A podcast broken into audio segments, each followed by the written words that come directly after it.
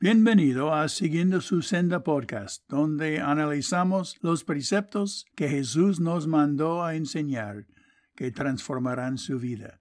Soy Don Fanning, su anfitrión. En Salmo 119, David describió su perspectiva por los mandamientos diciendo, Bendito tú, oh Señor, enséñame tus estatutos. Versículo 12. El pecado es muy sutil y es fácil engañarse a sí mismo. Sin embargo, si Cristo vive en nosotros como creyentes, entonces parte de nosotros no quiere pecar y queremos que alguien nos ayude a seguir lo que Cristo nos mandó. Este podcast nos explica cómo este ministerio debe funcionar en un grupo de creyentes. Mandamiento es confronten al hermano que está en desobediencia.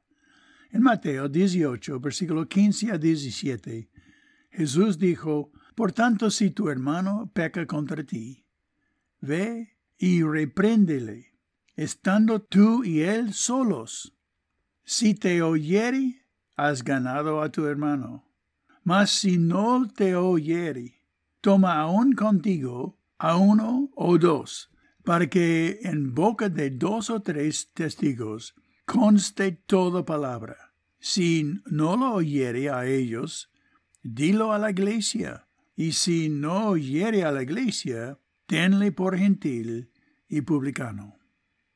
La iglesia es un ministerio mutuo que incluye exhortación, amonestar, alentar, instruir, amar, edificar, cuidar, someterse a, amarse y confesarse mutuamente las faltas o pecados.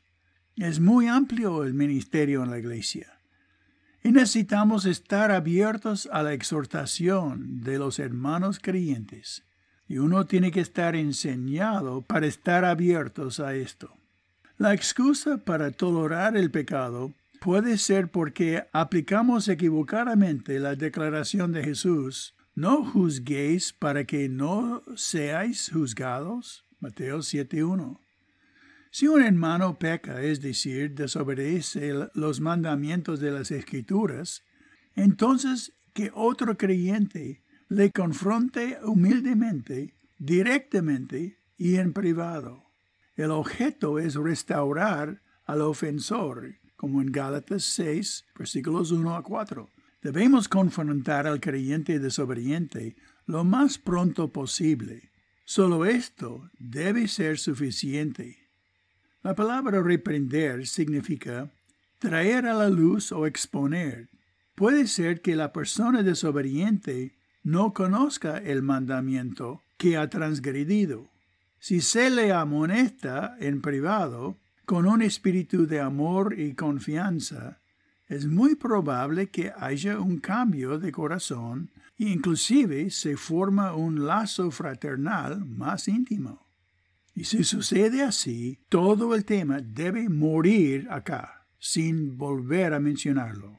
Porque no existe malentendidos si la persona se revela o se rehúsa a obedecer entonces quien le confronta debe regresar con uno o dos testigos, cada uno con un espíritu de humildad. Si el creyente desobediente continúa siendo rebelde a la palabra, entonces y sólo entonces se debe hacer pública la conducta pecaminosa frente a la congregación.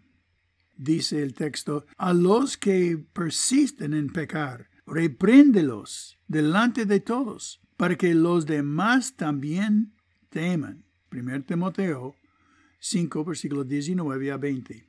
Después de este tercer intento de animarle a obedecer, Dios le dice a la congregación, tomen nota de quienes rehusan obedecer lo que decimos en esta carta.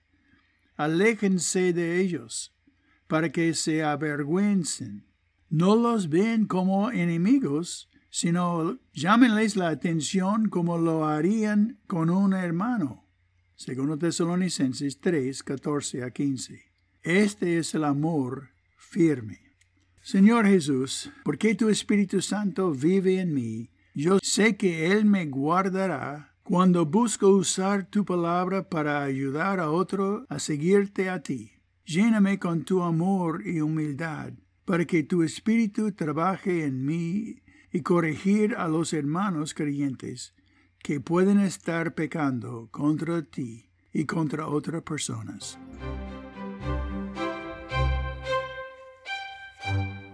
Gracias por haber escuchado estas palabras un poco duros. Tome esta oportunidad de compartir este podcast con otras personas. ¿Puedes imaginar tu mundo practicando solamente estos principios? Medites en cómo vas a practicarlos hoy y comparte tu decisión con alguien. Hasta la próxima vez. Que Dios te bendiga aprendiendo juntos cómo seguir su senda.